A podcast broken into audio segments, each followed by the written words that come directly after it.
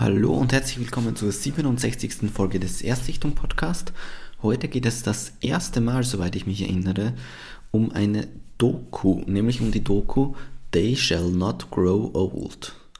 Und ähm, je nach Thema ist es natürlich schwierig, über eine Doku zu sprechen. Also wenn ich mir jetzt vorstelle, zum Beispiel über Planet Earth, diese BBC-Doku-Reihe zu sprechen, ähm, die halt auch Ausschnitte hat, die in Universum zum Beispiel verwendet werden.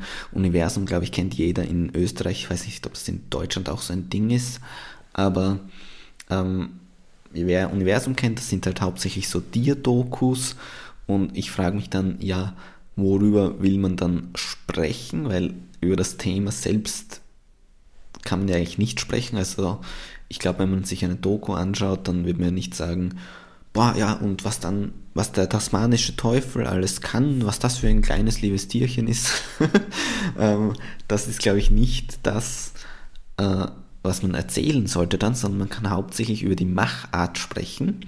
Und heute habe ich ehrlich gesagt so ein ähnliches Problem, weil bei They Shall Not Grow Old geht es um den Ersten Weltkrieg. Und ja, ich finde, man kann über den Ersten Weltkrieg jetzt nicht so viel sagen. Also es ist halt ein Weltkrieg gewesen. Und da sollte man jetzt nicht drüber diskutieren oder versuchen, das zusammenzufassen oder so, sondern da ist es am besten, glaube ich, wenn man sich selbst Dokus darüber ansieht oder sich in das Thema einliest, wenn man darüber was wissen will. Ich werde hier wirklich versuchen, einfach die Machart und wie mir das Ganze dann unter Anführungszeichen gefallen hat, zu besprechen und nicht über die Ereignisse des Ersten Weltkrieges zu philosophieren und zu debattieren hier alleine ohne doppelten Boden quasi. also, They Shall Not Grow Old ist ein Film aus dem Jahr 2018 und es ist wie gesagt ein Doku über den Ersten Weltkrieg. Regie geführt hat Peter Jackson. Peter Jackson kennt man natürlich von den Herr der Ringe Filmen oder von Hobbit zum Beispiel. Und ja, worum geht es? Um den Ersten Weltkrieg, wie schon gesagt. Aber die Machart ist eben so, dass es am Anfang eine ganz normale Doku ist, schwarz-weiß.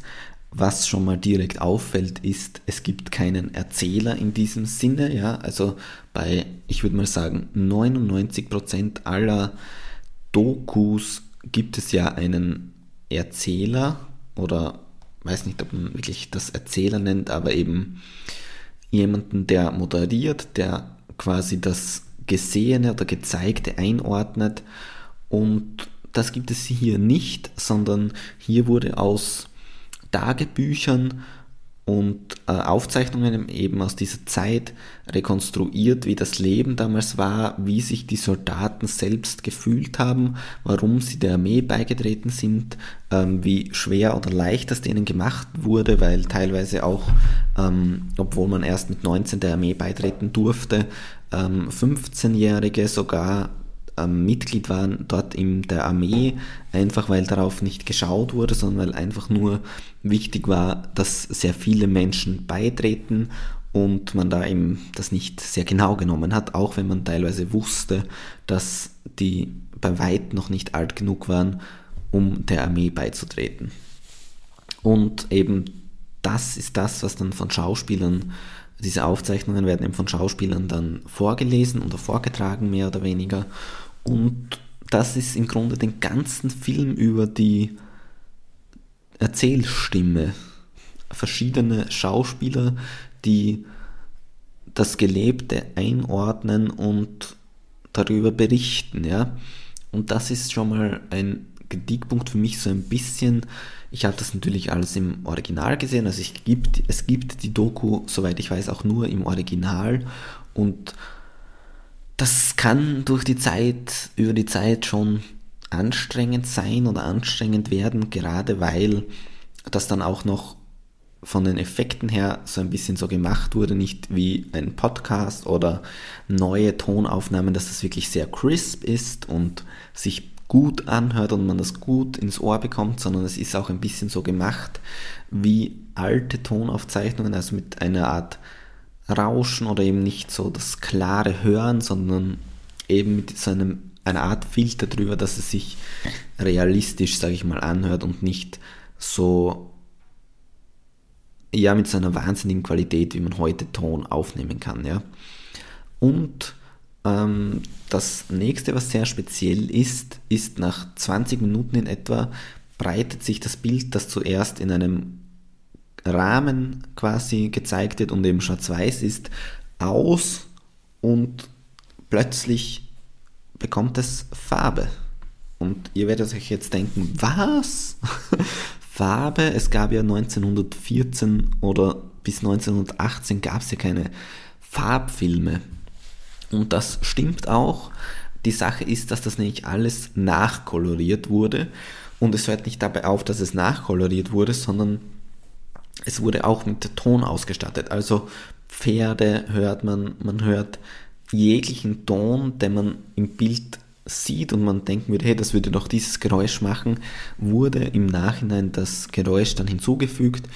Alle Soldaten, die man sprechen hört, lachen sieht, wurden nachsynchronisiert, eben auch von Schauspielern und das ist eigentlich der Grund auch, warum ich mir die Doku über Amazon UK bestellt habe und warum ich mir die generell ansehen wollte, weil mich einfach interessiert hat, hey, wie wirkt das, 100 Jahre alte Bilder koloriert zu sehen und einen realistischen Eindruck von dem Leben damals zu bekommen, ja, also es ist natürlich klar, dass wenn das nachkoloriert wurde, das alles nicht wirklich lebensecht ist oder irgendwie wirklich realitätsgetreu, das kann man natürlich immer schwer nachvollziehen, aber es fühlt sich auf jeden Fall so an und es ist auch echt eine krasse Erfahrung, das alles mit Ton und in Farbe zu sehen. Das ist wirklich sehr gut gemacht.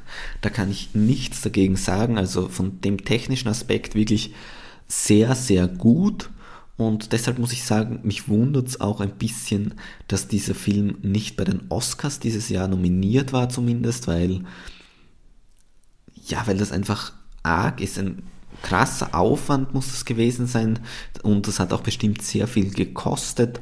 Und, und es ist einfach auch beeindruckend, ja, und vom Thema her auch was, was zu den Oscars eigentlich passen würde. Und deshalb verstehe ich nicht ganz, dass das nicht bei den Dokus nominiert war. Ja?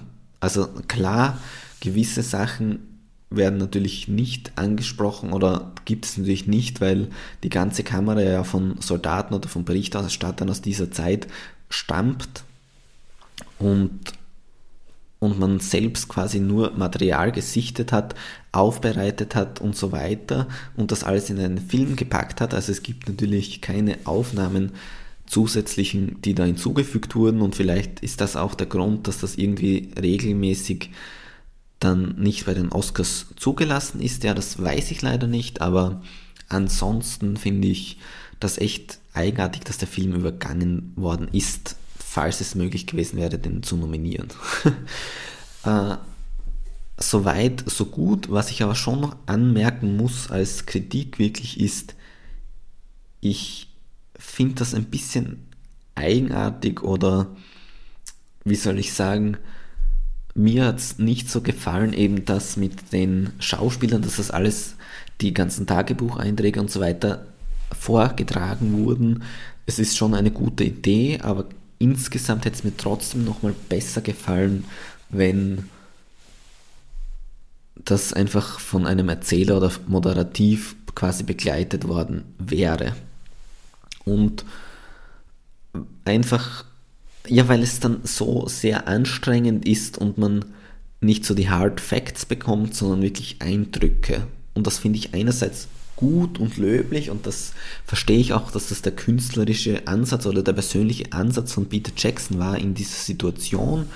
Aber für mich hat das leider nicht so funktioniert und deshalb muss ich sagen, hat mir die Doku insgesamt auch nicht so wahnsinnig gut gefallen, weil mir das so ein bisschen gefehlt hat. Ja. Ähm, rein vom technischen wirklich sehr gut, aber wie gesagt, zum Anschauen echt teilweise ein bisschen sperrig. Äh, alles in allem war es das jetzt vom Review her. Das, mehr kann ich nicht dazu sagen. Das ist halt so meine Meinung und mein Eindruck. Man könnte sich den Film auf jeden Fall ansehen, wenn er irgendwie leichter verfügbar wäre als ähm, durch Importware quasi.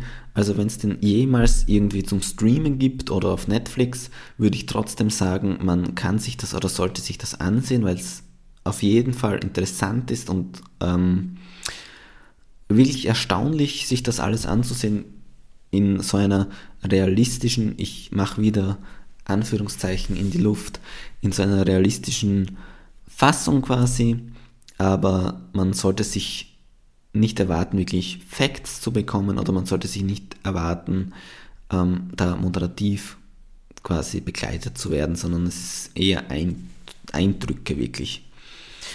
Ähm, zusätzlich kann man noch dazu sagen, vielleicht, dass der Film an dem Großvater, glaube ich, von eben Peter Jackson gewidmet ist, weil der dort gedient hat und im Krieg dabei war damals und deshalb ist das wirklich ein Herzensprojekt von diesem Regisseur und ich finde es wirklich gut, dass es gemacht hat. Aber ja, Review-mäßig ist das jetzt das Ende und das ist auch generell das Ende der Folge, sonst wiederhole ich mich wieder nur die ganze Zeit. Ich glaube, man weiß ungefähr, was es ist, worum es geht und ob einen das anspricht oder nicht. Okay, bis zur nächsten Folge. Bei der nächsten Folge muss ich mich jetzt schon entschuldigen, falls ihr das dann nicht lest in der Infobox. Nämlich ist die nächste Folge über den Film The Guilty und ich kann sowohl den Film als auch die Folge nur empfehlen, weil ich ähm, wirklich den Film sehr gut finde, das nehme ich jetzt schon mal vorweg, aber es gibt keinen Song, weil ich irgendwie keine nichts finden konnte zu dem Song, keinen Soundtrack quasi, den ich einbauen kann. Und deshalb gibt es einfach nichts. Ich wollte dann auch nicht irgendeinen Song nehmen. Und ich weiß jetzt im Nachhinein gar nicht mehr, ob es wirklich so Musik, ob da wirklich viel Musik vorkommt in dem Film, aber hey, hört euch einfach die Folge an und viel Spaß bis zum nächsten Mal. Tschüss.